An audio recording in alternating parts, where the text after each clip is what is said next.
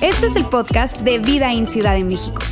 Nos alegra poder acompañarte durante los siguientes minutos con un contenido relevante, útil y práctico.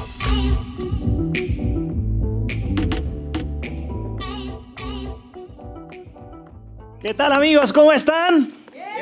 Qué bueno, qué gusto verlo. Yo feliz de regresar en este segmento de la reunión. Tenía tiempo que no compartía el mensaje. Y qué mejor que durante esta campaña de generosidad, durante esta fiesta que hacemos, todo pensando en otros. Y esto es increíble, esto me mueve mucho mi corazón. De hecho, vas a saber por qué durante el mensaje. Mi nombre es Ulises y no tengo el gusto de conocerte. Soy parte del equipo de Vida en Ciudad de México y junto a mi familia y a un montón de voluntarios hacemos la iglesia y como decía Keren, estamos felices porque hoy cumplimos tres años de haber lanzado Vida en Ciudad de México y Dios ha sido bueno, ha sido muy increíble esta experiencia y, tú has sido parte de esto sin lugar a duda. El tema de hoy, eh, bueno, no puede ser yo creo que más significativo para mí. Eh, podría tardar días quizás platicando lo que ha significado para mí este tema y, bueno, así lo siento en mi corazón y en mi mente, lo importante y significante que es este tema para mí. Hoy eh, estaré hablando algo que, incluso desde, desde niño eh, tiene, tiene algo que ver con mi vida, ¿ok? Tiene todo que ver cómo yo crecí, cómo fui criado en mi niñez y, quiero rápidamente platicarte un poco de eso. Eh, cuando yo era niño y cuando nací y, ya, ya, podía ir a hacer cositas, 3, 4, 5 años, que, que, ahorita puedo recordar un poco, eh, mis padres ya eran seguidores de Jesús, ya asistían a una iglesia, estaban comprometidos en una iglesia, servían, o sea, le echaban ganas y ahí estaban, era, eran parte de una iglesia y bueno, nosotros lo seguíamos, ¿verdad? No teníamos opción, estábamos pequeños, yo soy el, el niño más pequeño de cuatro, así que yo seguía a los otros tres y todos seguíamos a papá y a mamá durante esa etapa. Y yo recuerdo claramente que durante esa etapa de la niñez, bueno, casi que nos faltaba poner, habilitar una habitación al lado de la iglesia, ¿no? Porque en nuestro contexto estábamos todos los días en la iglesia, ¿ok? Lunes de oración y martes de reunión y miércoles de vigilia y viernes. Yo recuerdo que siempre estábamos allí en la iglesia sirviendo a otros, haciendo cosas en la iglesia ah, y obviamente el domingo domingo era un domingo que llegábamos, eh, no sé, 8 de la mañana, algo así, y salíamos muy tarde, 5 de la tarde, a veces comíamos ahí en la iglesia. Esa fue mi experiencia, ese fue todo el contexto, perdón, en el que yo crecí. Y aunque ustedes no lo crean, parte, algo que es parte de, mi vida es que eh, hice muchas cosas en la iglesia. Entre otras, eh, ustedes pueden creer que yo estuve cantando en un coro. ¿Se ríen? ¿Quieren que yo haga una demostración ahorita? ¿Ah? Deme tono, por favor. Y yo lo hago. Sí, estuve cantando en ese tiempo, hice teatro, eh, en algún momento estuve, si, alguna vez has estado en, en, camión o en metro y se ha parado alguien ahí a hablar de Jesús y de la esperanza y todo eso, yo estuve haciendo eso cuando era joven, adolescente y hice de todo, ¿eh? teatro, canté, hice un montón de cosas, pero hay algo que, que, que, yo recuerdo claramente de toda esa temporada donde, donde fue muy especial para mí y sin lugar a duda no estaría parado aquí si no hubiese sido por toda la experiencia y todas las vivencias que Dios me, regaló y que mis papás, bueno, me, me, impulsaron, me regalaron y a veces me obligaron a vivirlas, ¿verdad? Estar ahí presente. Y, algo que yo abracé o entendí es que para mí en ese tiempo, durante ese tiempo, el, ser seguidor de Jesús, el ser cristiano, ser parte de este movimiento, eh, eh, era, era, significaba estar bien con Dios. Y estar bien con Dios se veía así, orando, se veía cantar, se veía haciendo ayunos. Cuando yo estoy bien con Dios es cuando puedo estar en la iglesia mucho tiempo, es cuando puedo estar eh, orando mucho tiempo, es cuando puedo estar cantándole a Él mucho tiempo, es cuando puedo hacer vigilia y una cantidad de cosas. Eso para mí era estar bien con Dios. Y eso fue lo que yo aprendí durante esa experiencia, durante ese tiempo. Pero, pero luego me di cuenta que, que, era muy diferente a los que los demás estaban viviendo. Quiere decir, había diferentes formas de expresar el cristianismo en ese tiempo y lo sigue habiendo hoy en día. Hoy en día, y, y tú lo sabes, las expresiones son diferentes. Igual como yo lo viví en ese entonces. Quiere decir, la expresión de estar conectado con Dios y estar bien con Dios es eh, tener ciertas percepciones espirituales, sentir y moveres espirituales, ¿verdad? Sensoriales, ¿no? Yo hasta recuerdo que cuando yo cantaba en la iglesia y, y durante cantaba y estaba cantando, se me paraban los pelos, era como que, yes, estoy bien con Dios, estoy conectado, estoy a un paso llegar al cielo, ¿verdad? Estoy ahí a punto de que se me salgan las alas, ¿verdad? Y, eso, y eso era como, estoy bien con Él. Eso está, eso está padre. En, en ese entonces y hoy en día sigue siendo muy diverso eso de estar bien con Dios. Puede verse, repito, con tener mucha eh, experiencia o, vivencia espiritual, pues puede verse como eh, entre más sepa de la Biblia, entre más sepa de los mensajes que están en el libro llamado la Biblia, que es ese compendio de libros, entonces más estoy bien con Dios. Y, bueno, la historia nos trajo cosas muy duras, por lo menos un ejemplo en hace muchos años en Irlanda, donde cristianos eh, protestantes peleaban con cristianos católicos y fue un enfrentamiento también en los años 70 cuando la iglesia cristiana en Estados Unidos debatía la idea de le permito a personas de color entrar a la iglesia, a morenos entrar a la iglesia o no, y se veía de diferentes formas. Y en el tiempo también de las, de las eh, encrucijadas y, las muertes y cuando las personas eran castigadas por pensar de una manera u otra, ellos también decían estar bien con Dios con eso. Y es increíble, no sé si tú lo has vivido, yo lo llegué a vivir, donde estaba un cristiano, alguien seguidor de Jesús, pero que asistía a una iglesia cristiana, y de este lado había alguien que asistía a una iglesia católica, y eso era... ¿Y por qué se tienen rabia? ¿Por qué se tienen enojo? Y era como el debatir, era decir, yo estoy bien, ¿sabes? Yo estoy en el lugar correcto, yo estoy bien con Dios y déjame decirte. Y era un debate increíble. Y para muchas personas el debatir, incluso señalar, incluso juzgar, era, entre más lo hago, más devoción tengo yo y conexión con Dios. Y de esa manera habían muchas personas, muchas formas. Hoy en día hay muchas formas de expresarlo, eh, diversas formas de ver cómo la gente cree estar bien con Dios a través de cómo viven su vida. Pero curiosamente, esto no tiene eh, nada, nada que ver con el mensaje de Jesús.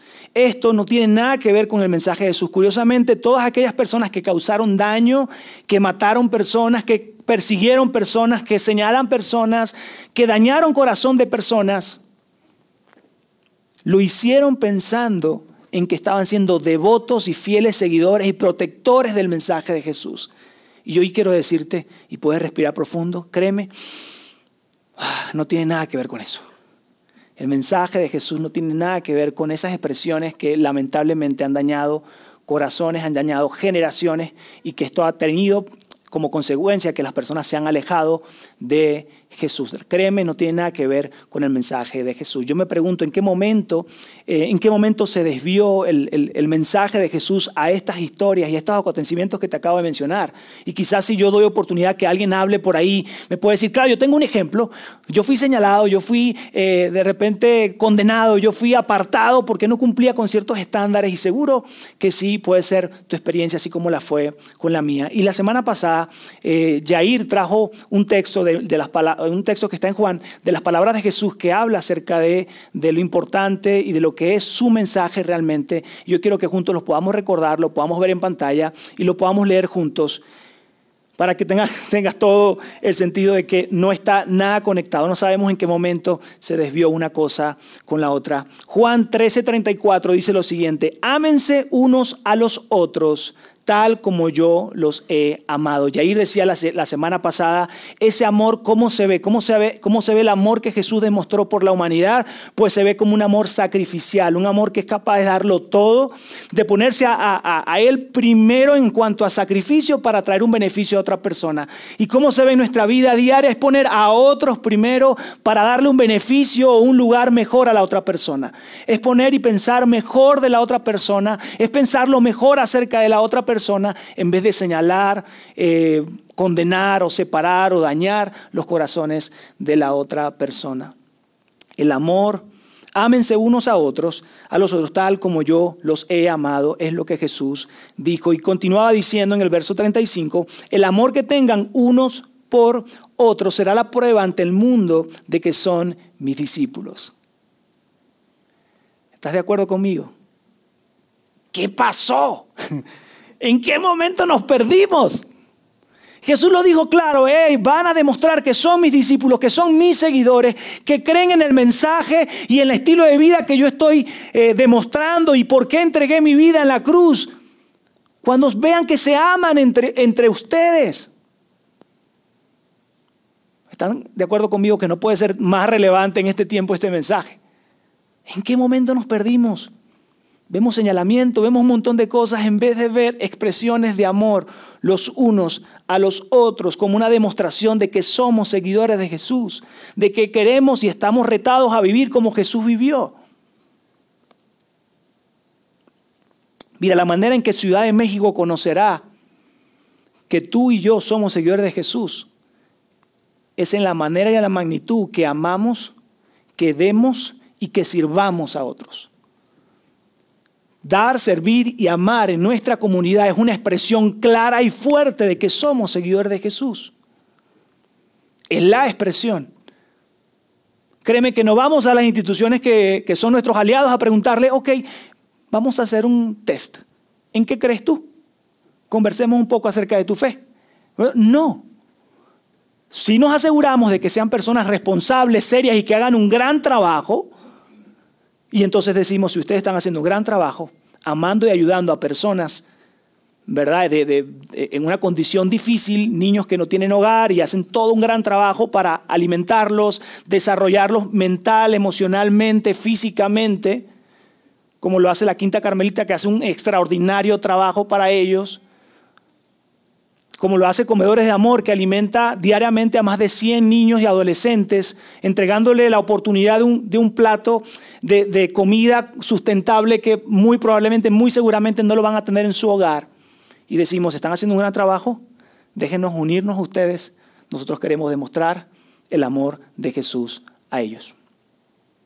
En esa magnitud y de esa manera, la Ciudad de México conocerá que tú y yo somos seguidores de Jesús.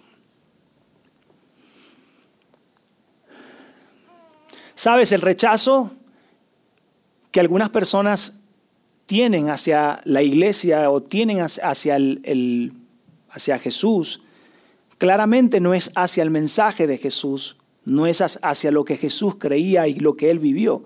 Claramente el rechazo que hoy por hoy nuestros probablemente hijos, sobrinos, la siguiente generación no quiere saber nada de la iglesia, es justamente por una mala expresión de lo que es ser un seguidor de Jesús. Te lo digo de otra manera, en la medida que tú y yo nos preocupemos por realmente reflejar el mensaje de Jesús, dando, sirviendo y amando, de esa manera muchos más van a estar interesados en ser parte de este movimiento, de, de tener una relación con Jesús. Y probablemente le estoy hablando hoy a algunos de ustedes que han pasado y vivieron eso.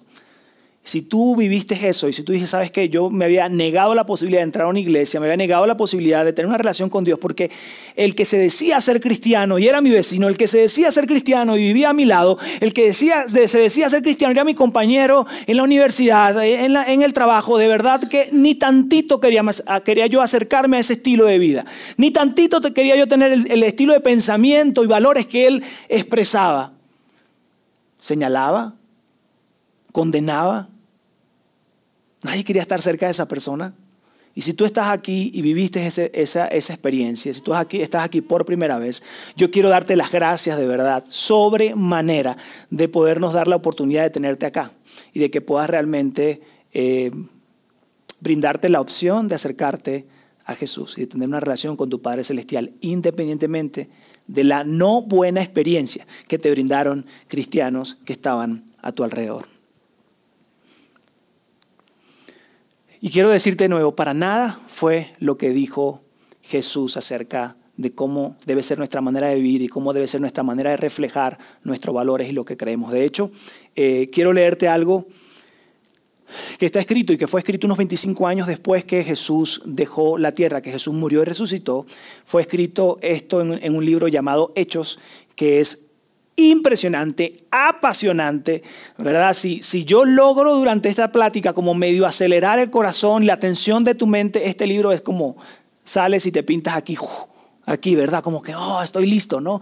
Es demasiado emocionante. Es los hechos de los apóstoles. Habla de todo lo que sucedió en la iglesia primitiva, la primera iglesia que salió con toda la influencia y con toda la pasión después de que su Salvador haya muerto en la cruz y resucitó al tercer día. Y se les presentó a varios de ellos y le dijo, miren, aquí estoy, ¿verdad? Y les encomendó que continuaran con este mensaje. Imagínense el nivel de pasión, de amor, de, de lo que había en, en, en esas personas que, que continuaron este mensaje. Y yo quiero leerte algo que fue escrito, repito, unos 25 años después, y habla de qué estaba sucediendo en esa iglesia primitiva, que seguro a ti te va a causar asombro si no lo has escuchado, y también te puede causar una inspiración, una motivación muy grande. Mira lo que sucedía en la iglesia primitiva, Hechos 2, 44 al 47, lo vas a ver en pantalla. Todos los creyentes se reunían en un mismo lugar y compartían todo lo que tenían. Vendían sus propiedades y posesiones y compartían el dinero con aquellos en necesidad. Ahí, yo quiero tomar, hay mucho más, pero quiero poner una pausa. No, quiere, no, no está diciendo y compartían con aquellos que creían lo mismo y compartían con aquellos que vivían lo mismo, que le iban al mismo equipo, ¿verdad? O que tenían los mismos gustos. No, compartían con todo lo que ellos tenían, y especialmente con los que estaban en necesidad. Lo hacían para con todos. Y mira lo que continúa diciendo el texto. Compartían sus comidas con gran gozo. Por eso la fiesta que queremos hacer en durante estos domingos, compartían con sus comidas con gran gozo y generosidad. Todo el tiempo alababan a Dios y disfrutaban de la buena voluntad de toda la gente. Disfrutaban de la buena voluntad de toda la gente. ¿Cuánto nos hace falta en este tiempo? De que si tú dices, oye, ¿sabes que yo, yo, yo voy a una iglesia y en vez de decir, uy, uy, eh, no, mira, yo, yo voy a una iglesia, a mí me gustaría, a ver, háblame más de eso. O sea, la buena voluntad, la gente quería escuchar, quería estar cerca de ese grupo de personas. La gente pensaba bien acerca de ese grupo de personas que se decían ser cristianos o seguidores de Jesús. Claro que ahora más que nunca necesitamos eso. Cuando tú has escuchado eh, esto de, queremos eh, cambiarle la cara a la iglesia, no es porque somos que estamos presumiendo, no, es porque sabemos que la cara que muchos tienen hoy acerca de la iglesia no nos ayuda y no ayuda al movimiento de Jesús. No es buena. En aquel tiempo disfrutaban de la buena voluntad de la gente. Llegaban, oye, esos son los seguidores de Jesús, acércate, o sea, es súper padre estar con ellos, es cómodo, es chido. Son generosos. Ayudan. Están de brazos abiertos. Y mira lo que continúa, diciendo, y cada día el Señor agregaba a esa comunidad cristiana lo que iba, los que iban siendo salvos. La gente se acercaba simplemente porque quería ser parte del movimiento, porque simplemente probablemente quería ser satisfecho una necesidad eh, física, ¿verdad? Alimento, casa. Obviamente todos querían estar ahí, ¿verdad? Porque era un lugar de ayuda, pero además de eso, estando ahí, y, sintiéndose en un ambiente de alegría, de gozo, de amistad, de amor, de, de, compasión, no de señalamiento, no de juicio, decían, hey, háblame ahora un poco de eso. ¿Qué los motiva a ustedes? ¿Por qué lo hacen? Y es lo que nosotros hemos dicho y dijimos el domingo pasado. ¿Por qué hacemos ¿Y por qué les dijimos vamos a donar y el 100% de lo recaudado va a estas organizaciones? ¿Y por qué lo hacen? ¿Los queremos convertir a, a, cristianos? ¿Lo queremos convertir en, en sapos? ¿Queremos hacer algo con ellos? No, lo hacemos porque somos seguidores de Jesús y porque los amamos. Y así, personas más y más se unían al movimiento de Jesús.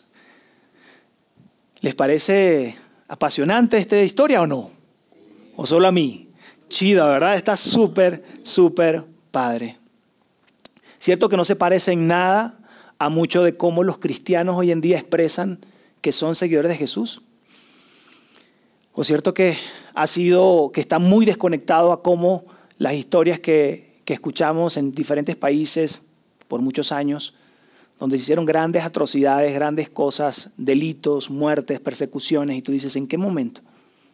Si esto fue la iglesia primitiva, si así inició de la mano de Jesús, muerte, resurrección, y la gente continuó y dijo, esto es el movimiento, ¿en qué momento se desconectó de lo que Jesús enseñó y de lo que Jesús espera de su iglesia, de su eh, movimiento? Ahora, la tendencia, quiero decirte, la tendencia de nosotros es, es esa, es probablemente distorsionarlo, es probablemente terminar diciendo, eh, inclinar nuestro corazón al, egoísmo, yo tengo la verdad, yo sé lo que está bien, yo sé lo que está mal, quien no piensa igual, debo echarlo a un lado, nos pasa con todo. Hay, eh, estudios psicológicos y de comportamiento humano que dicen que tú finalmente te, te terminas acercando y terminas haciendo un grupo, una amistad con un grupo de personas que se visten más o menos como tú, que tienen más o menos los mismos gustos, que tienen más o menos, o sea, es normal, tú y yo tratamos de decir esto está bien, yo me quedo con ellos y es algo como muy natural. De hecho, fue lo que sucedió en un entonces en, eh, en, el contexto de la iglesia primitiva. Después de este tiempo, Juan se preocupa, que es uno de los apóstoles y que escribe eh, tres cartas, primera, segunda y tercera de Juan. Juan se preocupa porque eso también estaba pasando en aquel entonces. Lo que tú y yo hoy estamos viviendo, donde la gente pierde el enfoque y termina expresando de manera... Eh, no al menos como Jesús lo, lo enseñó, qué es ser un seguidor de Jesús, él se, preocupa y dice, ¿qué onda? ¿Por qué esta gente no dejó de amar, dejó de dar, dejó de servir, dejó de mostrar el movimiento real de Jesús? Se preocupa por ellos y les escribe algo. Y quiero que lo leamos juntos. Esto que él escribió fue unos 40 años después aproximadamente, después que había iniciado este movimiento, después que Jesús había muerto y había resucitado. Y mira lo que él escribe en 1 Juan 2.4. Él dice, el que dice, yo lo conozco, hablando de Dios, y no obedece sus mandamientos, es un mentiroso y no hay verdad en él. Oigan, si tú dices que crees en sus mandamientos, que eres, eh, que, tú amas lo que Dios ama, que tu corazón se mueve lo que Dios le mueve y lo que Jesús expresó, entonces, si no obedeces sus mandamientos, si no vives conforme a eso, eres un mentiroso y no hay verdad en él. Si dices yo tengo una relación con Dios, pero no estás haciendo las cosas como Dios espera que las hagas, entonces eres un mentiroso. Y mira lo que continúa diciendo. Versículo 5 dice, en cambio el amor de Dios se manifiesta plenamente en la vida del que obedece su palabra. De ese modo, de este modo sabemos que estamos unidos a Él. Cuando obedecemos y hacemos las cosas conforme a lo que Dios muestra en su palabra lo que Jesús habló y enseñó y vivió, entonces sí podemos disfrutar del amor de Dios plenamente en nuestra vida. Paréntesis, amigo, no basta con sentir y decir yo estoy bien, yo estoy ok con Dios, estoy haciendo check todos los domingos, eh, oro y hablo con Él y canto de hecho más de lo normal y a veces ayuno y Él y yo estamos bien. No, está incompleta. En la medida que tú y yo practiquemos y vivamos como Jesús lo modeló, entonces vamos a poder disfrutar de la plenitud del amor de nuestro Padre Celestial hacia nosotros. Es cuando a mí me encanta decirle a mis hijos, mira, el vivir siendo, sirviendo a otros, ayudando a otros, es algo que nadie te puede ni vender, ni regalar, ni nada. Se trata de que tú pongas tus dones, tu talento, tu tiempo al servicio de otras personas y esa experiencia nada te la quita el poder dar un granito de arena en la historia de alguien más y que ese quizás ese granito de arena cambie la historia de esa persona. No sé si puede existir otra forma de vivir marcando la historia que esa. No sé si puede existir. No, no, no tengo yo otro ejemplo que dar. Recuerdo claramente estar en la mesa con, mis hijos, Matías, Sofía y mi esposa, no me acuerdo por qué, creo que estábamos hablando justo de Be Rich y que vamos a servir y medio emocionándolos y tal. Y le dije, ¿saben qué? Esto, esto que nosotros hacemos, eh, lo hacemos desde hace muchos años. O sea, cuando éramos adolescentes, jóvenes, eh, eh, mi esposa, quien era una amiga en ese entonces, ¿verdad? Pero ya me había puesto el ojo a mí.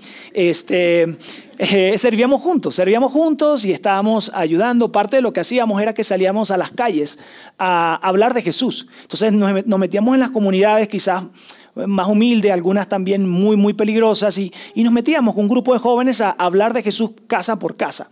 Y, y, bueno, hablamos de Jesús y todo esto, y eventualmente lo que hacíamos era, parte del proyecto, era que en, esas, en esos barrios, en esas colonias, pudiésemos eventualmente levantar como un grupo. ¿ok? En aquel tiempo se llamaban como células, como un grupo de discusión, de conversación de, acerca del mensaje de Jesús y, y que eso fuera ya sistemático. Una vez a la semana se reunieran ahí.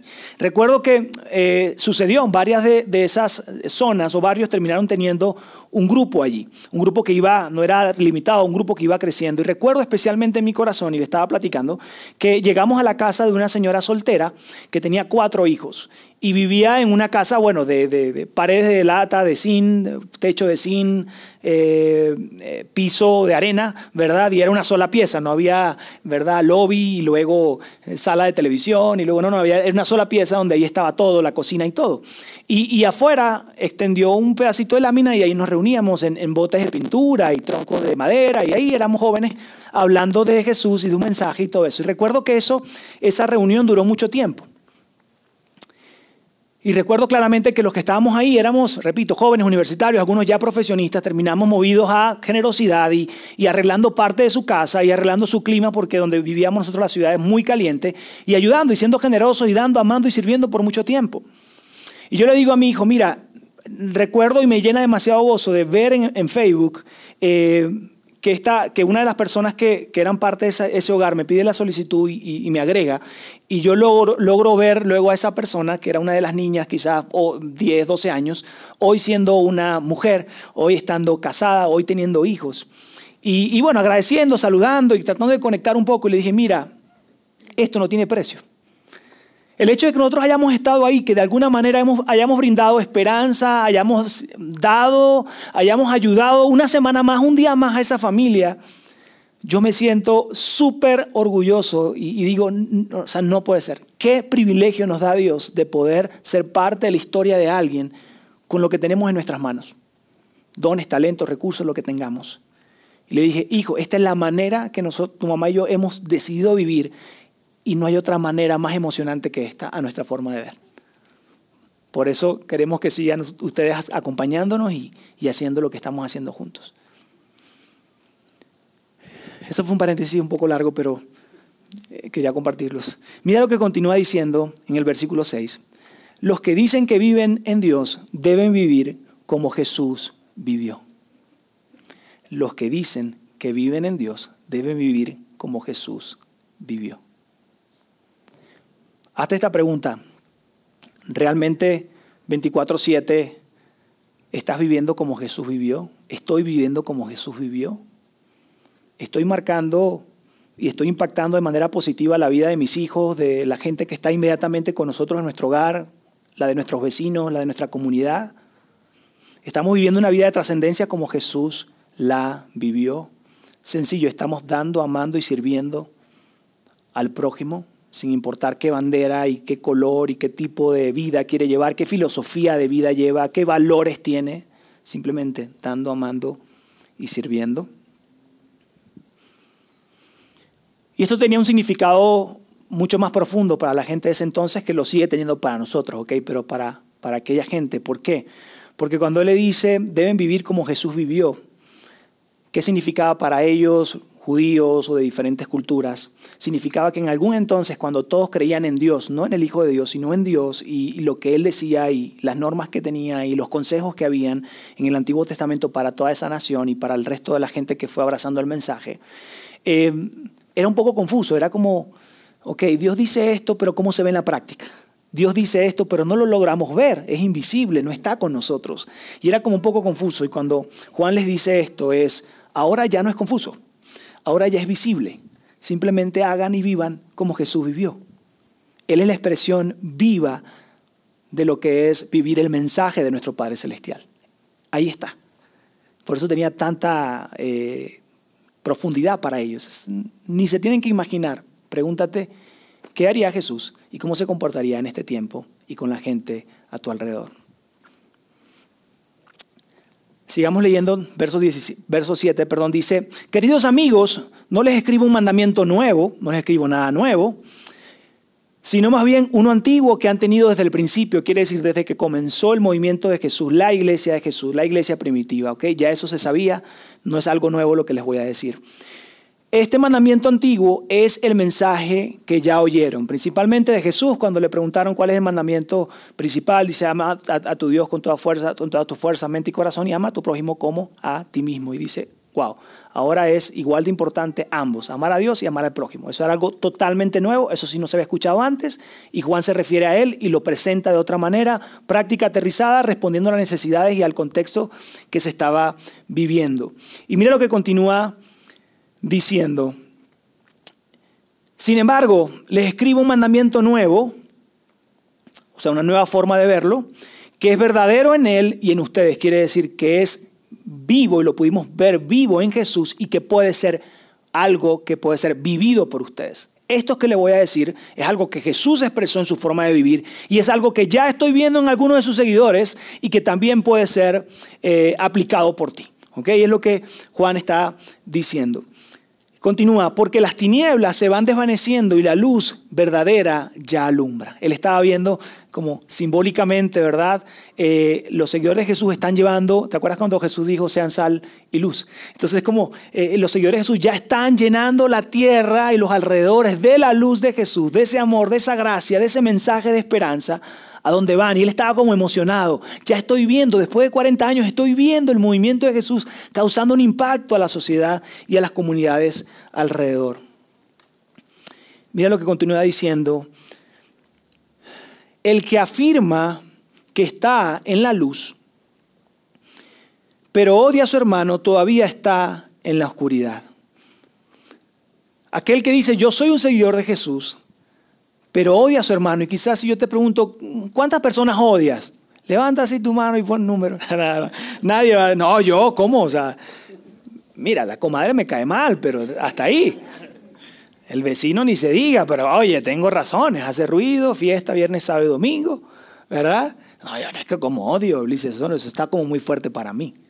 Quizá déjame suavizarlo un poco, va, y te lo voy a presentar de otra manera. El que afirma que está en la luz, pero piensa que alguien vale menos, pero cree que la posición y la postura de alguien en sus pensamientos y su forma de vida es incorrecta y por eso no tiene un lugar en tu mesa.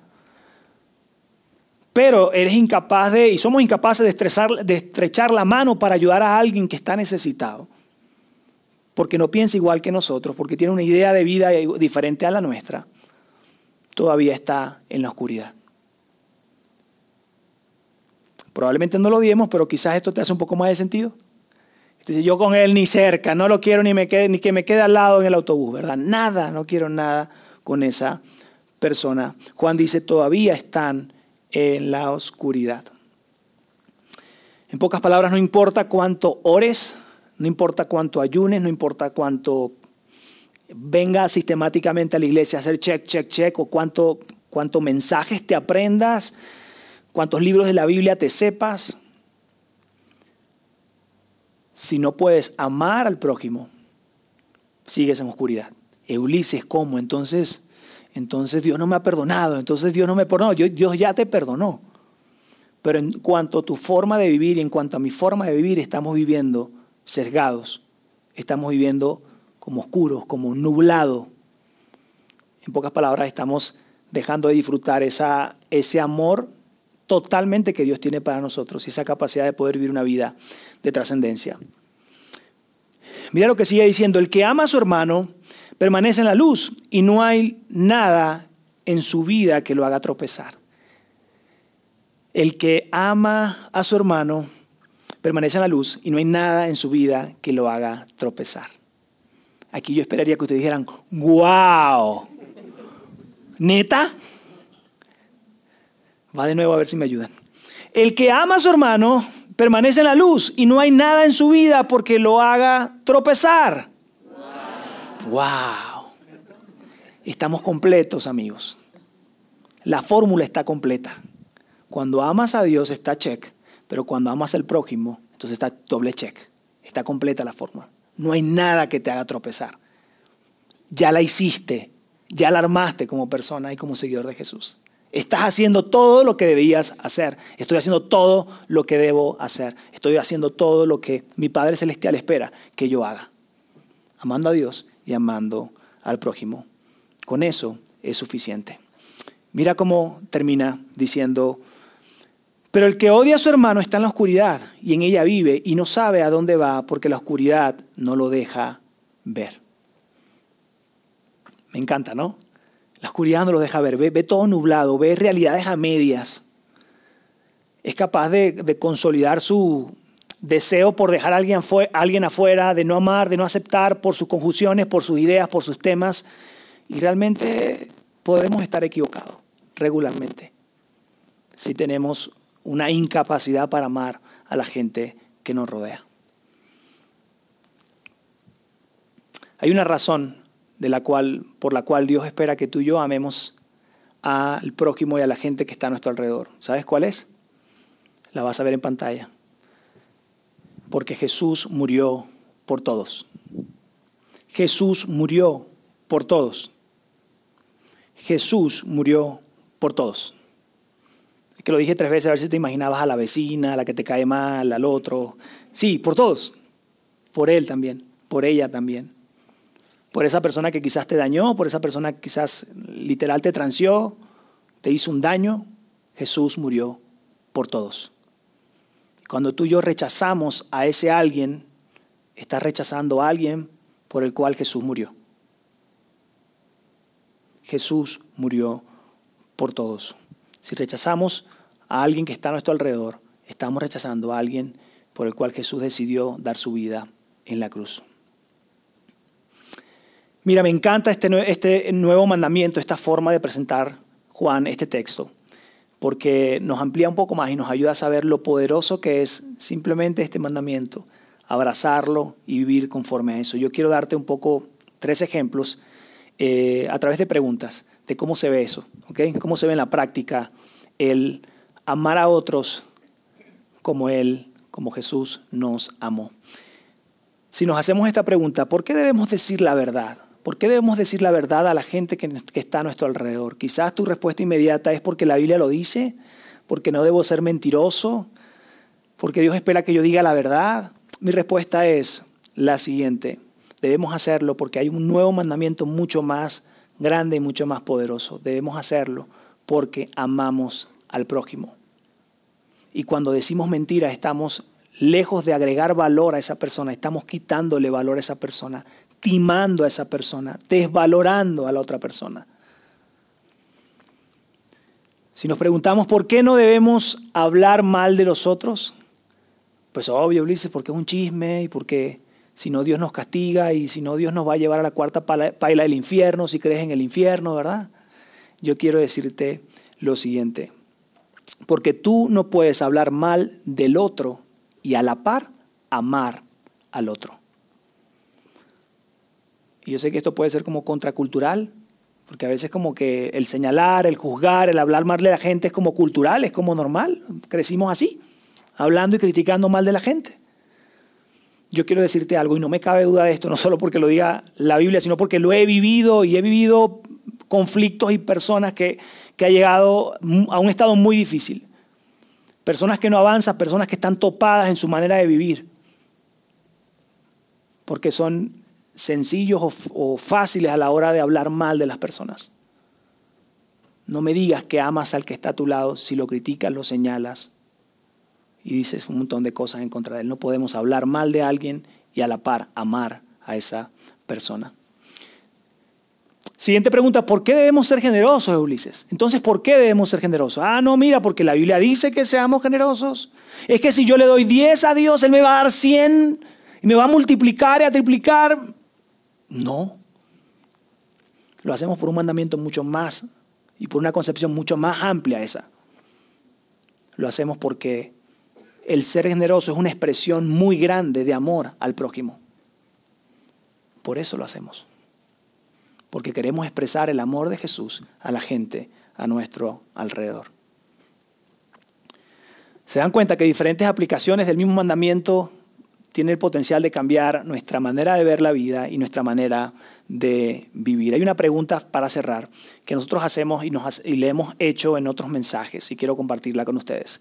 ¿Qué requiere el amor de mí? Esa es la pregunta que muchas veces traemos sobre la mesa y decimos, tenla en tu, en tu mente una y otra vez. ¿Qué requiere el amor de mí? ¿Qué requiere ese amor que, que debo demostrar hacia otra persona? Y mi respuesta es, déjame ayudarte. Lo que requiere el amor de ti y de mí es servir. Sirve. Empieza a hacerlo. Empieza a dar de tu tiempo, de tus dones, de tu talento a otras personas. Y de esa manera empezaremos a expresar el amor de Jesús. Y realmente expresaremos que somos seguidores de Jesús. Bien, acompáñame a orar, por favor. Dios, te damos gracias. Gracias por este mensaje. Gracias por desafiarnos y recordarnos que el movimiento de Jesús todo lo que se trata acerca de ser un seguidor de Jesús es de amarte a ti y amar al prójimo. Y que hay que hacer un gran esfuerzo, un doble esfuerzo para poder eh, demostrar este amor a la gente a nuestro alrededor. Y que esa idea acerca de los cristianos, acerca de aquellas personas que dicen ser tus seguidores, eh, pueda ser mejorada definitivamente al mostrar tu gran amor, tu misericordia, dando, sirviendo y amando al prójimo. úsanos a cada uno de nosotros, eh, no solo en esta actividad que vamos a movilizarnos juntos a servir, sino en nuestro día a día. Que día a día podamos vivir amando, sirviendo y dando a la gente a nuestro alrededor que lo necesita y que pueda hacer una diferencia el mostrar ese amor, esa aceptación y esa misericordia hacia otros. En el nombre de Jesús. Amén.